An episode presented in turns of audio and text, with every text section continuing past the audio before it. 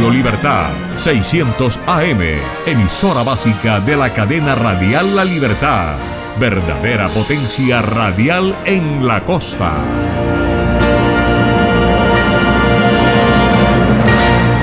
www.redradial.co La Radio Sin Fronteras. La siguiente producción es responsabilidad de sus realizadores y no expresa la opinión editorial de Radio Libertad en su contenido y comentarios.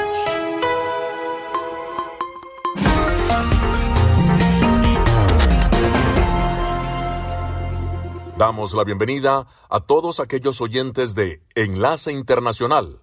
En esta franja estamos hablando de noticias internacionales, algunas entrevistas y un poco de música.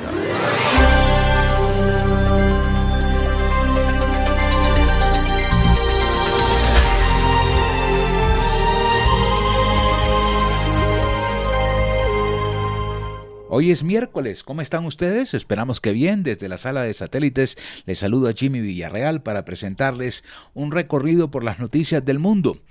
Con nuestra señal internacional desde los estudios de La Voz de América con corresponsales propios en Estados Unidos, en Centroamérica y Latinoamérica. Bienvenidos sean todos.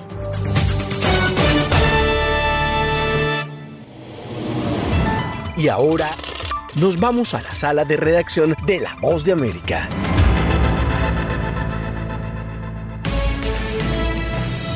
Este es un avance informativo de La Voz de América. Desde Washington les informa Henry Llanos. El presidente Joe Biden promulgó una legislación que contempla la mayor inversión ambiental en la historia del país. Nos informa Jorge Agobián. Se llama Ley de Reducción de la Inflación, aunque realmente no ataca de inmediato los altos precios al consumidor. Lo que sí estipula es la inversión más grande en la historia de Estados Unidos para combatir el cambio climático. Más de 370 mil millones están destinados a proyectos, créditos y reducción de impuestos por el uso de paneles solares, turbinas de aire y vehículos eléctricos. La ley contempla además la reducción de los precios de algunos medicamentos e impone un impuesto mínimo del 15% a las grandes corporaciones. Jorge Agobián, Voz de América. La primera dama de Estados Unidos, Jill Biden, ha contraído COVID-19 y tiene síntomas leves como un resfriado, según la Casa Blanca. La secretaria de prensa de la Casa Blanca, Karine Jean-Pierre, dijo que a Biden se le recetó el medicamento Paxlovid. La primera dama dio negativo a dos pruebas rápidas de antígenos el lunes, pero un test más preciso de polimerasa confirmó el contagio. Paxlovid es la misma medicina que recibió el presidente Biden cuando contrajo el virus recientemente. Acompáñenos de lunes a viernes con las noticias del mundo del entretenimiento, lo mejor del cine. Scrolls are the bad guys.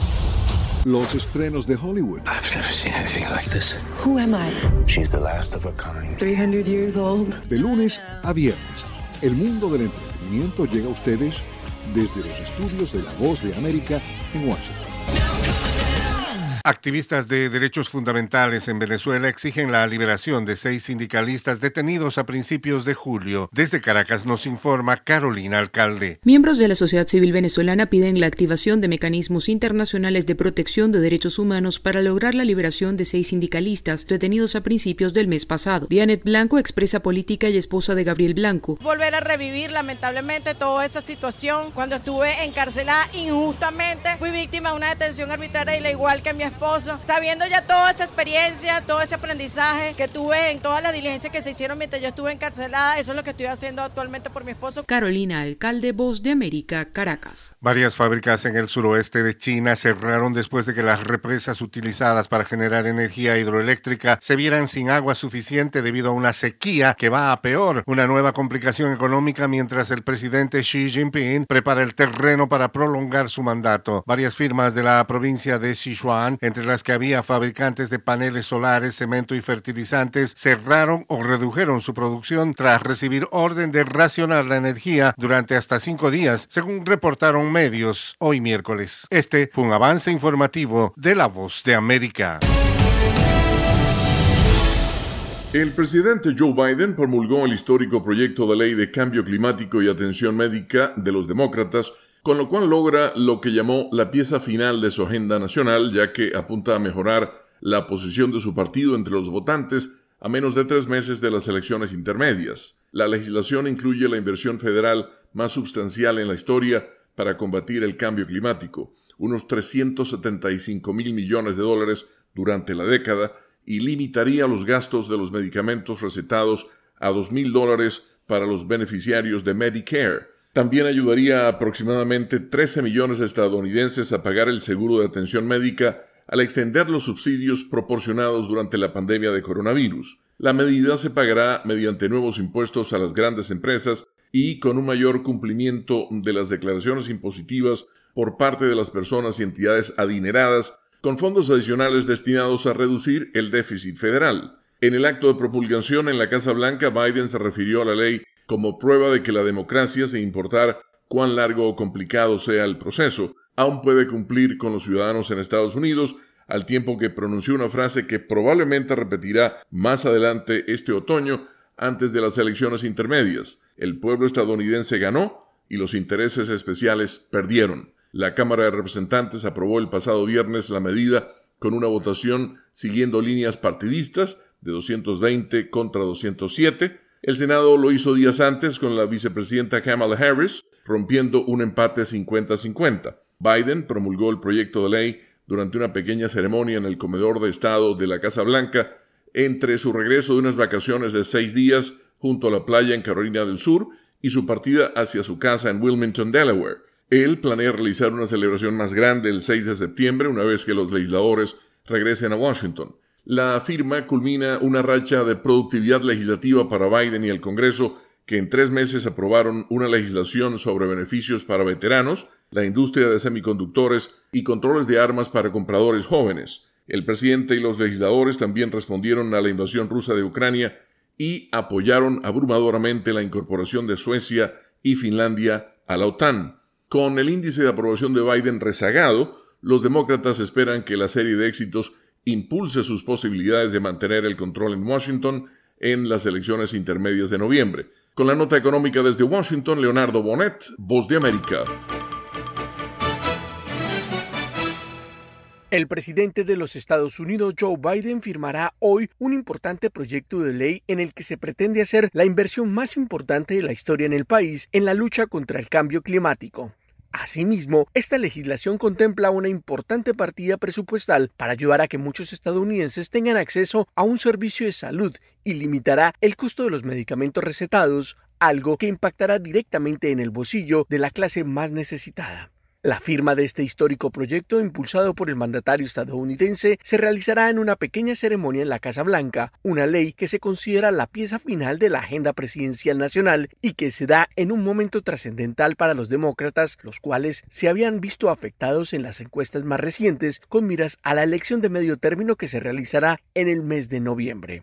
La legislación asignará más de 350 mil millones de dólares durante la próxima década en planes destinados a combatir el cambio climático, tales como el desarrollo de la tecnología de paneles solares, equipos de reducción de emisiones para las centrales eléctricas que actualmente son alimentadas por gas o carbón y controles de contaminación de aire en granjas, puertos y hogares. Otros de los puntos importantes de la ley es que limitará el precio de los medicamentos recetados a dos mil dólares anuales de bolsillo para beneficiarios de Medicare, un programa de cobertura de seguridad social. Además, ayudará a unos 13 millones de estadounidenses a pagar su seguro de atención médica, gracias a una extensión de los subsidios proporcionados durante la pandemia del COVID-19. Esta decisión será una importante ayuda para pacientes que padecen enfermedades como la diabetes, que a partir del próximo año no pagarán más de 35 dólares mensuales por el tratamiento con insulina. Héctor Contreras, Voz de América, Washington.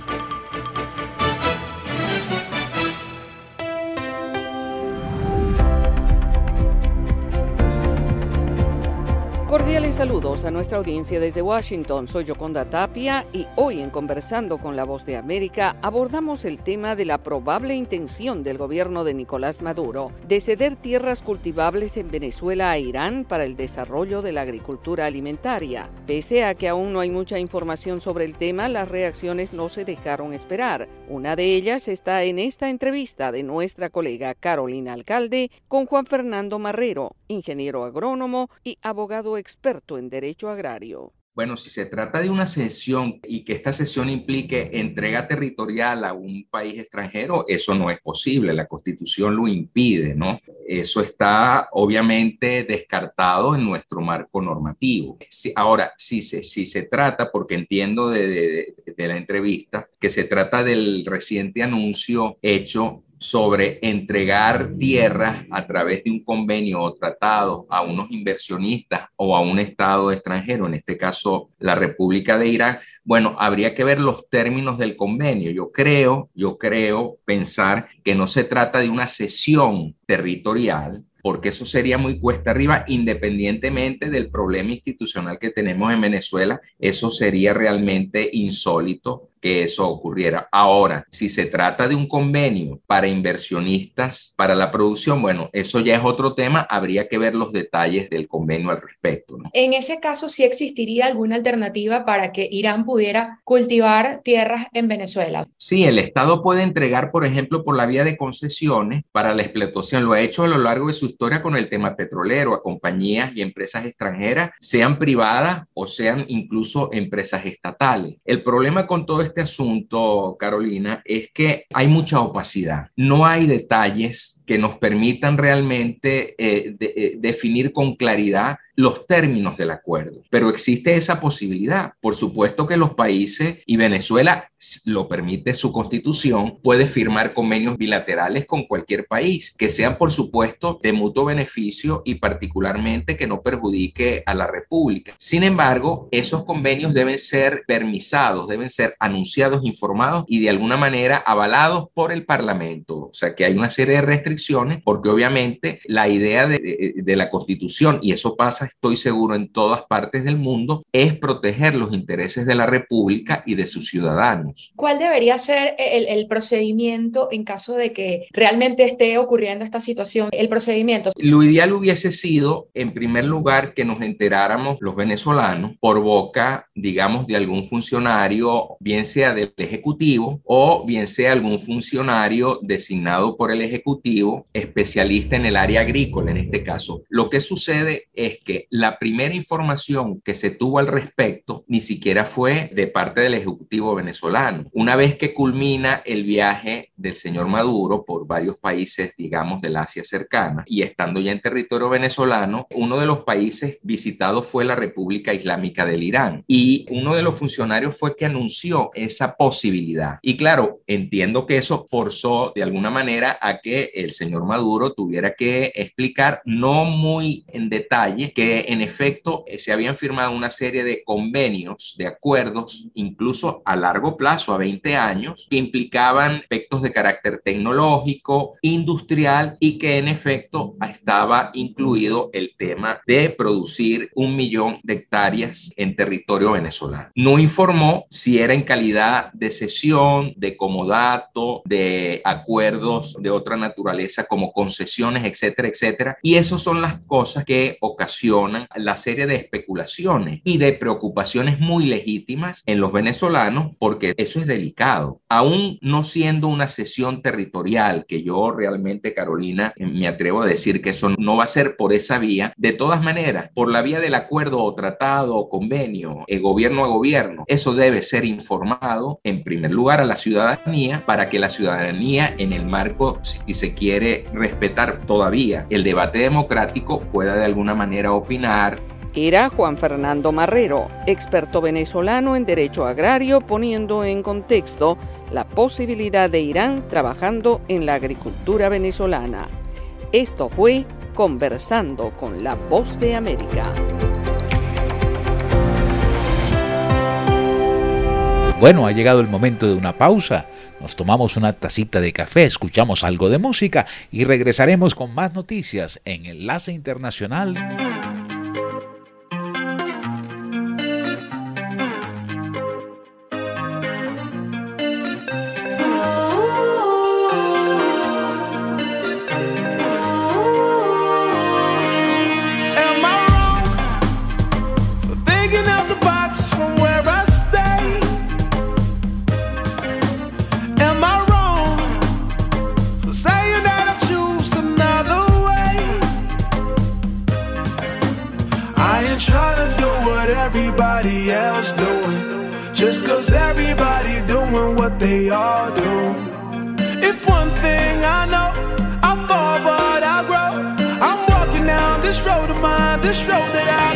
So am I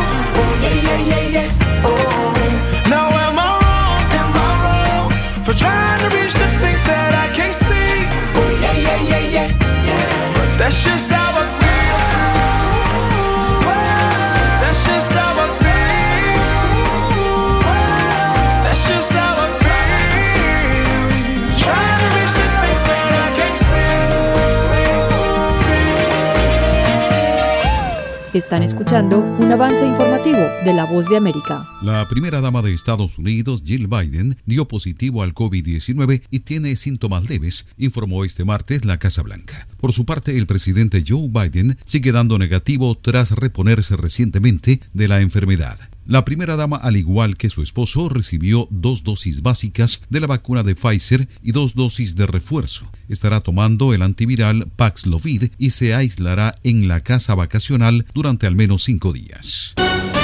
Millones de estadounidenses podrán comprar prótesis auditivas sin necesidad de prescripción médica a finales de este año, bajo una esperada regla finalizada este martes. La Administración de Medicamentos y Alimentos señaló que la nueva pauta elimina obstáculos burocráticos al crear una nueva clase de prótesis auditivas que no requieren examen médico, prescripción ni otras evaluaciones. Los dispositivos serán vendidos en la Internet o en farmacias y otras tiendas minoristas. Escuchan una producción de La Voz de América. Liz Cheney, crítica de Donald Trump dentro del Partido Republicano, parece encaminada a perder este martes su escaño como representante por Wyoming en unas primarias en las que compite contra una candidata respaldada por el expresidente, destacan analistas. Las encuestas indican que Cheney perderá ante la abogada Harriet Hagman en un estado en el que Trump ganó su mayor margen en las elecciones de 2020. Pierda o gane, Cheney ha prometido permanecer en el escenario político en momentos en que pondera postularse a la presidencia en 2024. American Airlines acordó este martes la compra de hasta 20 aviones del fabricante Boom Supersonic, convirtiéndose en la segunda gran aerolínea estadounidense que apuesta por los viajes ultra rápidos de pasajeros en los últimos dos años. American ha realizado un depósito no especificado y no reembolsable por los 20 aviones iniciales, cada uno de los cuales puede transportar entre 65 y 80 pasajeros, dijeron las compañías. El avión cuatrimotor puede llevar a la gente de Miami a Londres en poco menos de cinco horas, señaló la compañía, reduciendo a la mitad el tiempo de vuelo de casi nueve horas entre las ciudades. Después de una serie de arrestos y comportamiento errático que se extendió de Hawái a Vermont, el actor de Flash, Ezra Miller, dijo que comenzó un tratamiento por problemas complicados de salud mental. Miller, de 29 años, emitió un comunicado el lunes por la noche. El 26 de septiembre debe comparecer para la lectura de cargos en el Tribunal Superior de Vermont tras haber sido citado por un delito grave de robo en Stanford, Vermont. Desde la Voz de América en Washington, les informó Tony Cano.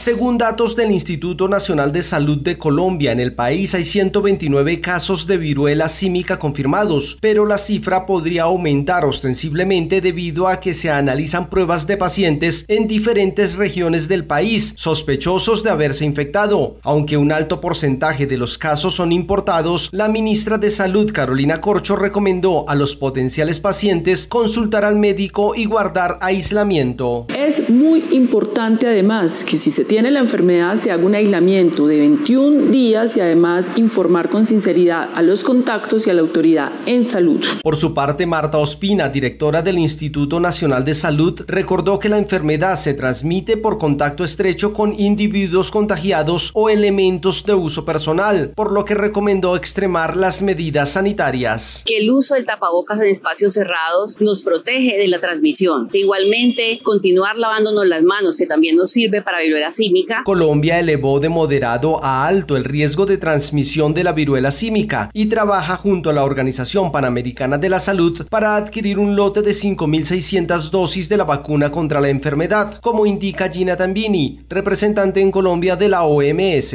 Esta vacuna tiene limitaciones en su disponibilidad a nivel mundial en este momento, pero ya Colombia envió su requerimiento al fondo rotatorio. De acuerdo con las autoridades sanitarias, no se aplicaría vacunación masiva, sino que se concentrará la inmunización en los pacientes positivos y sus contactos más estrechos para contrarrestar la propagación del virus. Manuel Arias Naranjo, Voz de América, Colombia. El Ministerio de Salud de El Salvador informó que sigue los lineamientos para capacitar al personal para conocer las características y síntomas de la viruela símica o viruela del mono, ya que países vecinos como Guatemala y Honduras ya han confirmado casos de esta enfermedad. El epidemiólogo Alfonso Rosales considera que además de la capacitación del personal de salud, las autoridades deben promover una campaña educativa sobre la prevención y formas de transmisión, así como los grupos de riesgo. Para estos grupos más vulnerables, lo que tienen que hacer es integrar dentro de, de, la producción, de la generación de esta estrategia, tienen que incorporar a líderes de la sociedad civil que pertenezcan a la comunidad LGBTI. Las autoridades de salud de Centroamérica habrían acordado gestionar la compra conjunta de la vacuna contra la viruela símica para los grupos de riesgo, pero según el presidente del Colegio Médico, Roberto Montoya Argüello, el acuerdo está limitado a la disponibilidad del fármaco. El asunto es que hay escasez de esta vacuna en el mundo en general eh, para toda la población expuesta. Si se piensa en un programa bien dirigido de vacunación, en primer lugar, proteger al personal de salud y a la población más expuesta. Los integrantes del Colegio Médico advirtieron que el país debe prepararse para llevar de forma paralela la vigilancia por el riesgo de la viruela del mono, pero al mismo tiempo no debe de perder de vista las medidas para el seguimiento de la pandemia del COVID-19 a fin de mantener el control en el sistema de salud. Nerima del Reyes, Voz de América, El Salvador. La guerra en Ucrania continúa estancada en un constante cruce de acusaciones entre la administración Zelensky y el Kremlin. Se culpan mutuamente de los últimos ataques registrados en las inmediaciones de la central nuclear de Zaporilla, la más grande de Europa y ahora tomada por las tropas rusas. En este escenario, el secretario general de la Organización de las Naciones Unidas, Antonio Guterres, se reunirá el jueves en Ucrania con el mandatario ucraniano Volodymyr Zelensky y el presidente turco Recep Tayyip Erdogan, el cual se ha convertido en una figura clave en las negociaciones entre Occidente y Vladimir Putin, y es que hasta ahora ha mantenido una posición neutral, siendo el negociador para ambas partes. La agenda estará marcada por los acuerdos para la exportación de cereales a través de los puertos ucranianos en el Mar Negro y la situación actual en la planta nuclear de Zaporilla, que inquieta al mundo, y es que un accidente radiactivo en la zona desembocaría en una catástrofe internacional. Además, según informaron desde la ONU, los líderes tratarán de dibujar una solución política y pacífica a la guerra con Rusia. Paralelamente, el presidente Zelensky, en su habitual mensaje a la población, pidió a los ucranianos en Crimea que se alejen de las instalaciones armamentísticas rusas luego de que una ráfaga de ataques cayera sobre un arsenal militar en la península, anexionada por Moscú desde el año 2014. Todos los días y todas las noches vemos nuevos informes de explosiones en el territorio ocupado temporalmente por los ocupantes. Ahora le pido a toda nuestra gente en Crimea, en otras regiones del sur del país, en las áreas ocupadas del Donbass, que tengan mucho cuidado, no se acerquen a los objetos militares del ejército ruso y todos aquellos lugares donde almacenan municiones y equipos. El mandatario ucraniano no ha atribuido a nadie los ataques, sin embargo, afirmó que la destrucción de las instalaciones militares rusas salva la vida de ucranianos, impidiendo el abastecimiento militar de partes del ejército ruso. Judith Martín Rodríguez, Voz de América. Lo mejor de la Voz de América llega a las noches de Radio Libertad 600 AM, programación para Colombia y Venezuela. Noticias, entrevistas, análisis, debates, deportes, avances informativos, las noticias, los corresponsales, todo con un toque de buena música. Todo aquí en Radio Libertad.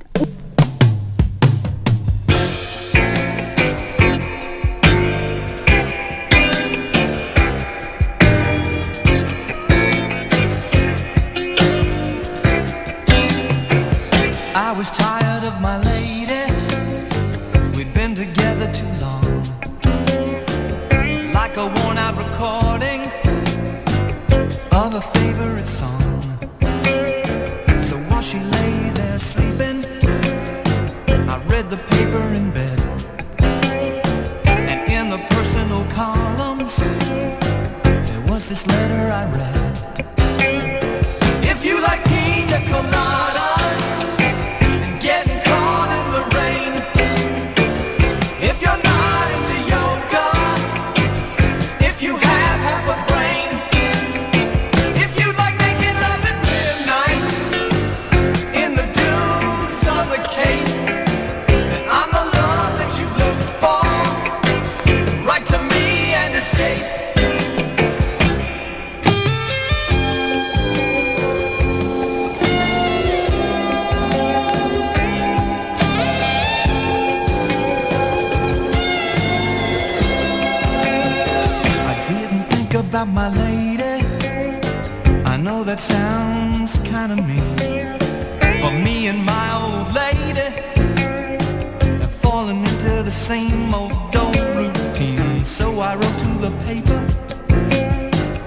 Out a personal ad.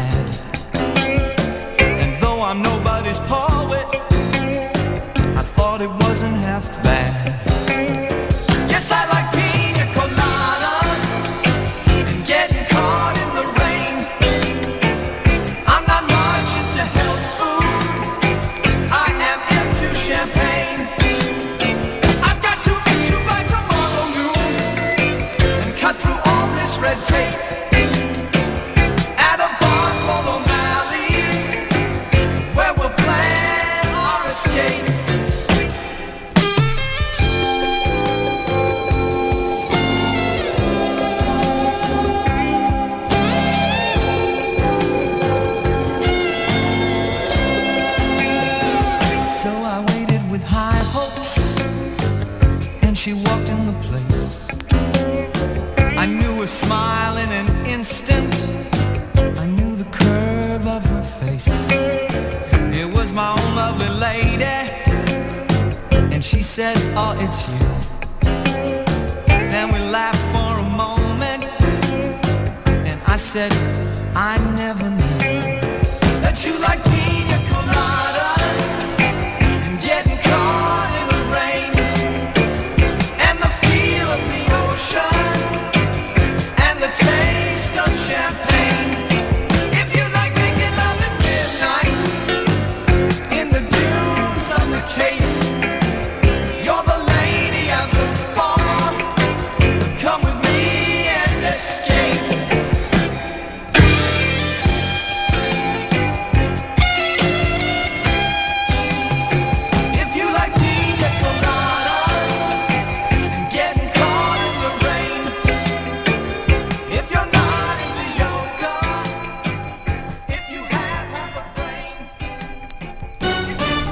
Enlace Internacional se escucha a través de las emisoras de la cadena radial La Libertad www.cadenaradiallalibertad.com.co Descarga la aplicación y escucha la radio de tu generación. Universal Estéreo.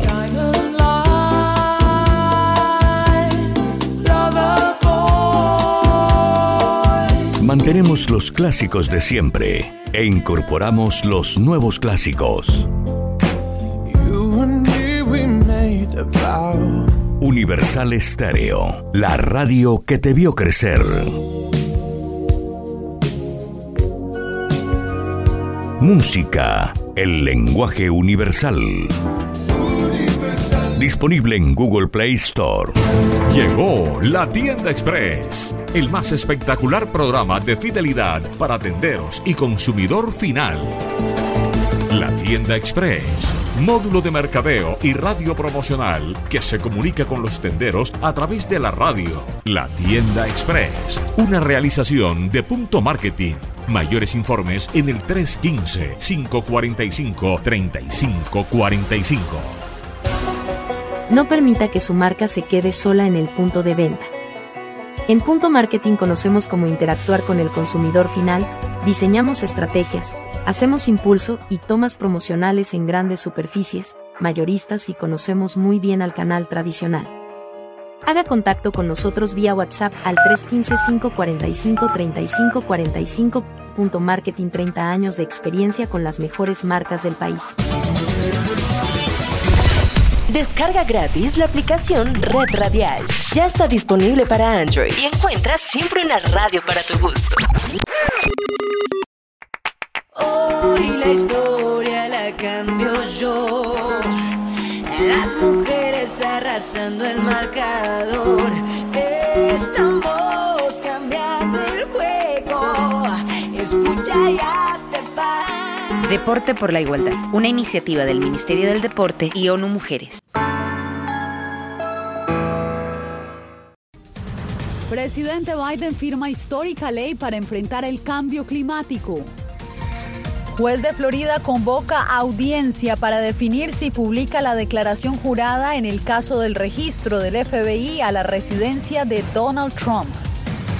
Además, alerta por hallazgo del virus de poliomielitis en aguas residuales de Nueva York.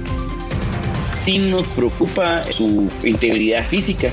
Y en entrevista con La Voz de América, el hijo del periodista José Zamora asegura temer por la vida de su padre en prisión.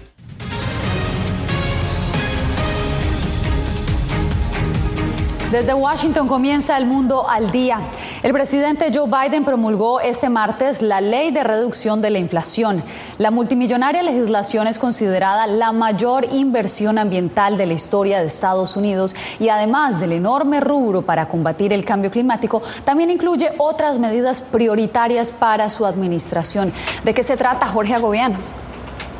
Yasmin, en el rubro de la salud, crea subsidios para los seguros médicos de millones de personas en Estados Unidos, disminuye los costos de algunos medicamentos, sobre todo para personas mayores en el país, y por otro lado también aumenta los impuestos que deberán pagar las grandes corporaciones en el país, una de las promesas de campaña del presidente Joe Biden. Escuchemos lo que dijo.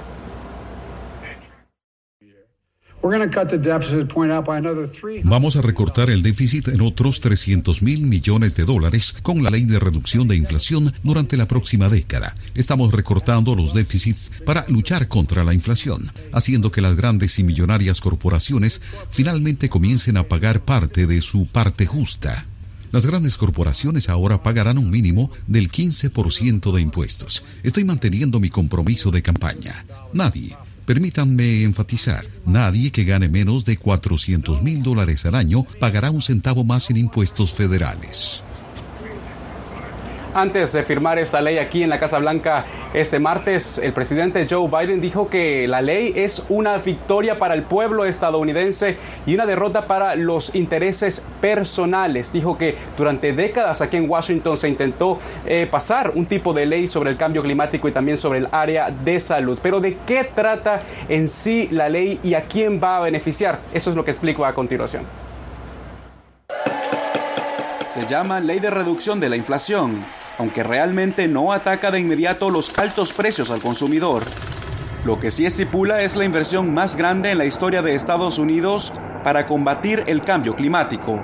De los 740 mil millones de dólares totales, más de 370 mil millones están destinados a proyectos, créditos y reducción de impuestos por el uso de paneles solares, turbinas de aire y vehículos eléctricos.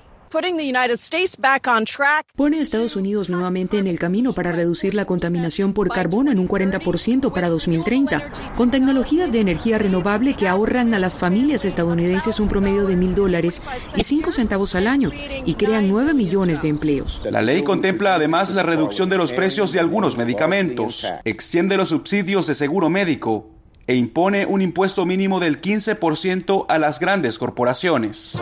Aunque representa una victoria para la agenda del presidente Biden, ningún republicano en el Congreso apoyó la medida. No se puede gastar para salir de la inflación o pagar impuestos para salir de la recesión o pedir prestado para salir de la deuda. Sin embargo, eso es exactamente lo que los demócratas afirman que pueden hacer. Según las proyecciones del partido de gobierno, la ley recolectaría cientos de millones de dólares a partir de la recaudación de impuestos de las personas más pudientes y las grandes corporaciones del país, que hasta ahora no pagan nada. El monto final, 740 mil millones de dólares, que es, que es la inversión total de esta ley, es notablemente inferior a los 3 billones de dólares que estaba solicitando la administración Biden el año pasado sobre este mismo tema. Hay que también destacar que el tema de la migración, que al principio estaba dentro de, esta, de este proyecto de ley, una reforma migratoria, fue excluido y según nos dijeron aquí en la Casa Blanca, es el próximo paso que estaría buscando la administración del presidente Joe Biden. Sin embargo, sigue siendo un logro para los demócratas y para la administración Biden. Jorge, gracias. Y entre tanto, este martes la Casa Blanca también, también dio a conocer que la primera dama Jill Biden dio positivo al COVID-19 y que está experimentando síntomas leves. La esposa del presidente estuvo de vacaciones con el mandatario en Carolina del Sur cuando comenzó a experimentar síntomas este lunes. Le recetaron el antiviral Paxlovid, el mismo medicamento que tomó el presidente Biden cuando estuvo contagiado. El mandatario dio negativo para el virus hoy en la mañana, pero estará usando mascarilla en los próximos 10 días. Esto será en interiores. Viene un nuevo hecho, se adjunta a la orden de registro que realizó el FBI a la residencia del expresidente Donald Trump. El Departamento de Justicia le pidió al juez que no se revele la declaración jurada que establece las causas que llevaron al secretario de Justicia a emitir esta orden de cateo que no tiene precedentes en la historia de Estados Unidos. Celia Mendoza, ¿cuál sería entonces la razón de esta petición? Yasmín, el Departamento de Justicia de los Estados Unidos ha sido claro que esto comprometería la investigación criminal que en este momento se adelanta en contra del expresidente Donald Trump y que podría ser un problema más adelante, esto que ya está en manos del, del gran jurado. También que los testigos que estarían dentro de esta documentación serían revelados y podría evitar que testigos adicionales se unan a esta investigación en el futuro, mientras aseguraron que mostraría una hoja de ruta ruta de cómo ha trabajado la Fiscalía durante los últimos meses en este caso criminal que por ahora no presenta cargos ni a Trump ni a ninguno de sus allegados, lo que significa que son inocentes hasta que se pruebe lo contrario. Mientras tanto, implicaron también en este documento el hecho de que la búsqueda del FBI había generado documentos extremadamente confidenciales, secretos de Estado. Sin embargo, aquellas compañías de medios de comunicación y otras organizaciones que han pedido a esta corte en West Palm Beach que se revele este documento indican que esto tiene que ver con el acceso público necesario para garantizar que hay credibilidad en el sistema judicial, que son hechos eh, que le interesan al público y que el mismo Trump reveló que se había llevado a cabo esta búsqueda y agregaron que los documentos sellados por la Corte hasta este momento incluyen eventos históricamente significativos. Ahora esto queda en manos del juez federal Bruce Reinhardt, que este jueves aquí en esta Corte tendrá la posibilidad a la una de la tarde, hora local, de escuchar los argumentos de ambas partes. Aseguró que esto tendría que ser en persona. Yasmín. Era Celia Mendoza informando desde West Palm Beach. Gracias, Celia. Las autoridades sanitarias de Nueva York descubrieron el virus de la poliomielitis en las aguas residuales de la ciudad. Un caso confirmado de la enfermedad elevó las alertas en un estado donde, según los expertos, solo el 14% de los niños menores de 5 años están vacunados contra esa enfermedad. El comunicado de Mari Bassett, comisionada de salud del estado de Nueva York, confirmó la presencia de un virus silencioso y contagioso en el estado, la poliomielitis. La detección de virus en muestras de aguas residuales en la ciudad de Nueva York es alarmante, pero no sorprendente. Un caso elevó las alertas de las autoridades médicas. Se encontró en el condado de Rockland, que tiene una tasa de vacunación contra la poliomielitis sorprendentemente baja. ¿Qué podemos hacer para prevenirlo? Se ha demostrado que la virus se encuentra en la basura de la ciudad. La virus está alrededor. Por razones como esta, las autoridades han lanzado campañas para que especialmente los niños sean vacunados cuanto antes. Las personas no vacunadas o insuficientemente inmunizadas son vulnerables al contagio de la enfermedad y en uno de cada 200 casos los pacientes pueden sufrir parálisis graves de por vida. Lo que tenemos que hacer es que ver si estamos vacunados. Uno tiene que tener cuatro vacunas de polio para tener protección y la protección le da 99%.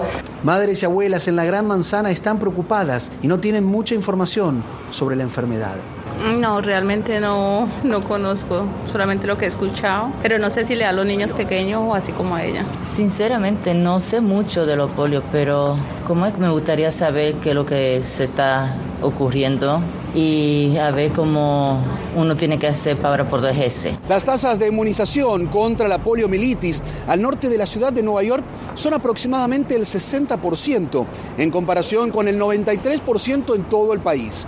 En el estado, solo el 14% de los niños menores de 5 años no están vacunados, según las autoridades sanitarias. Ronen Swark, Voz de América, Nueva York.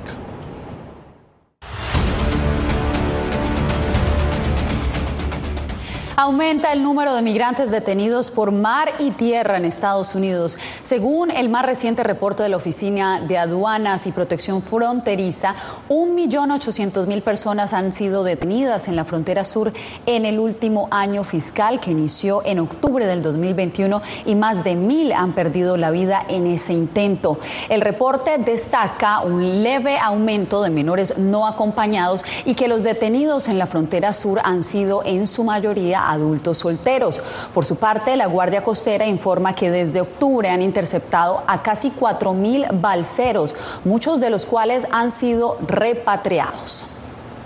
Entre tanto, en el estado de Texas continúa la polémica por el plan del gobernador para controlar el flujo de migrantes. Organizaciones humanitarias denuncian que las medidas del funcionario están exponiendo las vidas de quienes cruzan la frontera de forma ilegal. César Contreras nos trae el reporte. Decenas de personas salen a las calles en Texas para manifestarse en contra de las redadas realizadas bajo la operación Estrella Solitaria, plan impulsado por el gobernador de Texas, Rick Abbott, para disuadir la llegada a ese estado de migrantes indocumentados. Se trata de un enorme operativo para arrestarlos, encarcelarlos y deportarlos. En San Antonio se nos murieron 53 migrantes en El Paso. En unas dos semanas, 8, 9 cuerpos ahogados, un niño hace unas, unas semanas en el canal, todo debido a que este operativo Lone Star y la política del gobernador está empujando a esos inmigrantes y, personas que piden asilo y vienen a pedir protección a lugares peligrosos, aislados y remotos. Pero el gobernador Greg Abbott sigue señalando al presidente Joe Biden de provocar la crisis. La negativa del gobierno federal a abordar la crisis fronteriza es lo verdaderamente horroroso. Al menos 6.000 personas han sido enviadas desde Texas en autobuses a ciudades santuario como Nueva York y Washington, D.C. desde el mes de abril. Las organizaciones humanitarias en la frontera que cuestionan la medida del gobernador piden que revoque su política. Y esperemos que sí le toque su corazón al gobernador para que quite esto tan pesado para la comunidad. Este es un ataque y esas personas son buenas que vienen a trabajar aquí. Y es que según las denuncias de Fernando García, el gobernador estaría excediendo sus funciones. Ahorita el gobernador Abbott está haciendo el trabajo de la migración, está deportando migrantes cuando él no tendría que hacerlo. Él está jugando políticamente a costa de la vida de nuestras gentes. Ante la avalancha de migrantes, tanto el alcalde de Nueva York como la alcaldesa de Washington han tenido que pedir ayuda del gobierno federal, pues las ciudades se han quedado cortas de recursos para recibirlos en condiciones dignas. En Guatemala, la familia del periodista José Rubén Zamora, quien fue detenido en ese país acusado de presunto lavado de dinero, le está pidiendo a la justicia que se realice un proceso justo. Uno de sus hijos habló con La Voz de América y aseguró que el proceso es una muestra de censura a la prensa y que teme por la vida de su padre tres meses debe pasar en prisión el periodista y director de diario El Periódico, José Rubén Zamora, después de que quedara vinculado a un proceso judicial. Mientras tanto, su familia pide imparcialidad y respeto al debido proceso. Pedir por la imparcialidad de, de, los jueces que realmente puedan determinar con las evidencias y las argumentaciones que no se cometió ningún crimen. La familia del periodista, además, pide que se le otorgue a José Rubén Zamora el beneficio de la casa por cárcel mientras avanza la investigación. Sí nos preocupa su integridad física. Y pues una de las razones por las que queremos que se nos otorgue las medidas eh, sustitutivas, ¿verdad? El, el arresto domiciliario. Zamora es investigado por presunto lavado de dinero, tráfico de influencias y supuesto chantaje, pero su familia considera que se trata de una represalia por las investigaciones publicadas por el medio de comunicación. Tienen miedo de las investigaciones que estábamos trabajando. No es un ataque solo contra mi papá o con el periódico, es es un patrón mucho más grande que, que está tratando de abarcar y, y o sea, hacer esta transformación macabra de la democracia débil que tenemos, ¿verdad? Pero democracia a una dictadura Será hasta el 8 de diciembre cuando la Fiscalía debe presentar la acusación formal contra Zamora y el juez determinar si enfrentará o no un juicio. Eugenia Sagastume, Voz de América, Guatemala. Cuando regresemos, millones de estadounidenses podrían experimentar intensas y largas jornadas de calor al año debido al calentamiento global. Todos los detalles al volver.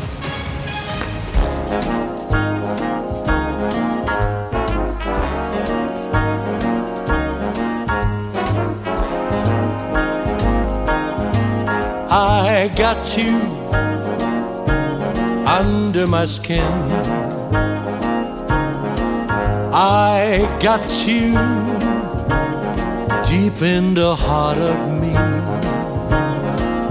So deep in my heart that you're really a part of me. I've got you under my skin. I try so not to give in. I said to myself, this affair never will go so well. But why should I try to resist when, baby, I know so well? I've got you under my skin. I'd sacrifice anything, come what might, for the sake of having you near, in spite of a warning voice that comes in the night and repeats and repeats in my ear. Don't you know, little fool, you never can win. Use your mentality, wake up to reality. But it's time that I do. Just the thought of you makes me stop before I begin. Cause I got you under my skin.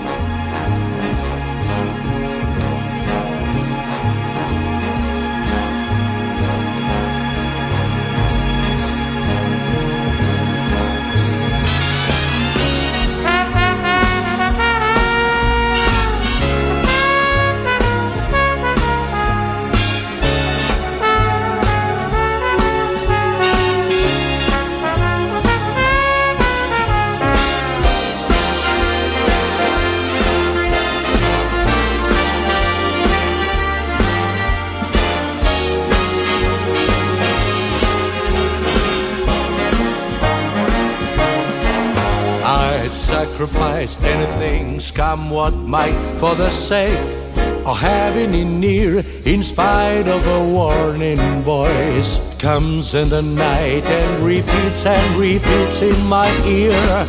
Don't you know, little fool, you never can win. Use your mentality, wake up to reality. But it's time that I do. Just the thought of you makes me stop before I begin.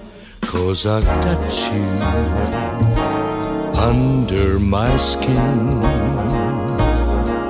Yes, I've got you under my skin.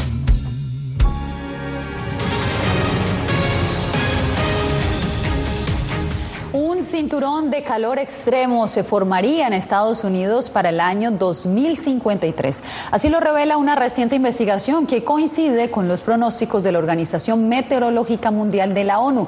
José Pernalete nos da el reporte. No es casual que el calor sea agobiante en gran parte del territorio estadounidense y lejos de una mejoría de estas condiciones, por el contrario, se prevé un incremento dramático de las temperaturas. De acuerdo con la Fundación First Street, el promedio se puede incrementar por encima de los 51 grados centígrados. Para el año 2053 se espera que 1.023 condados superen esta temperatura, un área que alberga a 107,6 millones de estadounidenses y cubre una cuarta parte de la superficie terrestre de Estados Unidos. Las proyecciones de este estudio coinciden con las de la Organización Meteorológica Mundial, cuyas previsiones de calor extremo se extienden hasta el 2060. Además de sugerir la formación de un cinturón de calor extremo que afectaría a los estados de Texas, Luisiana, Illinois, Indiana y Wisconsin, el modelo de la fundación también anuncia un emergente riesgo de calor en el sur de Florida. Actualmente Miami cuenta con un promedio de siete días con una máxima de calor de casi 35 grados centígrados. Según la proyección, se elevará a 34 el número de días al año bajo esta temperatura. Entonces, lo que esta fundación nos dice es que los números van a multiplicar aún más a medida que pasen los años y para mediados de siglo el, el extremo calor va a ser abrumador. Este informe encontró que el 94% de los condados del país se verán impactados con el calor extremo dentro de 30 años. José Pernalete, Voz de América, Miami. En medio de una mega sequía, California prevé que el cambio climático causará la pérdida del 10% del agua en ese estado durante los próximos 20 años. El gobernador hizo un llamado urgente a la acción y presentó un plan para adaptarse al futuro que les espera. California vive una histórica sequía agravada por el calentamiento global que, según proyecciones científicas, contribuirá a que el Estado pierda el 10% de su suministro de agua para el 2040. Para enfrentar la crisis de agua, el gobernador Gavin Newsom presentó un plan que adaptará a California a un futuro más caluroso y seco. Nos estamos concentrando en la creación de un mayor suministro, más fuentes de agua y en proyectos significativos e innovadores. El plan incluye una inversión de casi 3 mil millones de dólares para modernizar sistemas actuales, acelerar proyectos de infraestructura para capturar y almacenar más agua en años lluviosos, promover la conservación, aumentar el reciclaje de aguas residuales y la desalinización de aguas marinas y subterráneas. Todas estas son formas de aumentar eh, la disponibilidad de agua considerando que pues probablemente de la atmósfera no va a venir más agua. El profesor Josué Medellín, experto en gestión de recursos hídricos, dice que el plan es un buen intento para contrarrestar los efectos del cambio climático que han reducido el nivel de agua en embalses estatales. El plan contempla también rehabilitar algunas de estas presas y habilitar programas de recarga de acuíferos, que eso ayuda definitivamente a mejorar el panorama de abasto de agua pero recalca que la efectividad de las medidas depende de la conservación de los usuarios. Mucho de lo que se usa en las casas es irrigación de las áreas exteriores. Eso podría representar 40 o 50% del uso urbano. Verónica Villafañe, Voz de América, Los Ángeles. El gobierno de Honduras prepara a sus uniformados en el tratamiento a los civiles con apoyo de Estados Unidos. Esto y más cuando volvamos.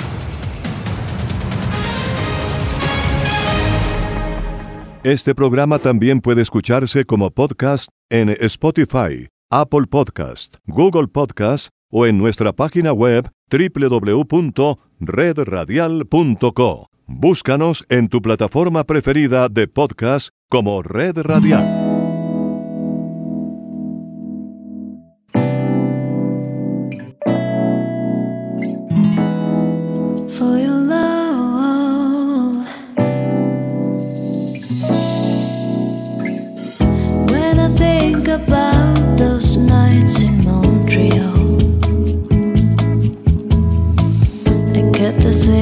thoughts of you and me.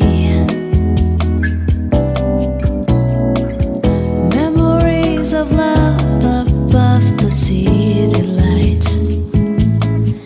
Ooh, I try so hard to take.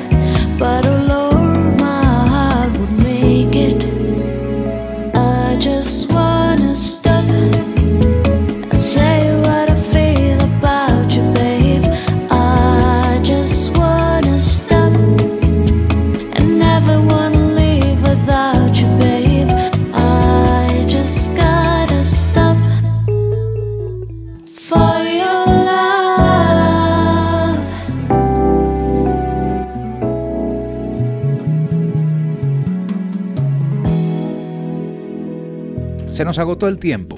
Volveremos mañana a Enlace Internacional con las noticias más importantes del mundo. Desde la sala de satélites, Jimmy Villarreal les dice, como siempre, la próxima esperamos hacerlo mucho mejor. Feliz noche.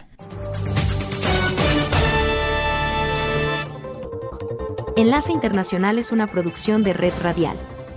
Editores, Carlos Tatis, Gabriel Villarreal y Jorge Pérez. Master Control José Barreto, Jesús Peroso, Bobby Orozco y Adolfo Ferrer. Producción ejecutiva Jimmy Villarreal.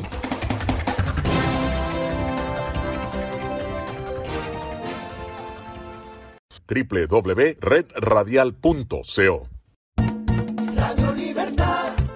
Radio Libertad 600 AM en Colombia. Locales.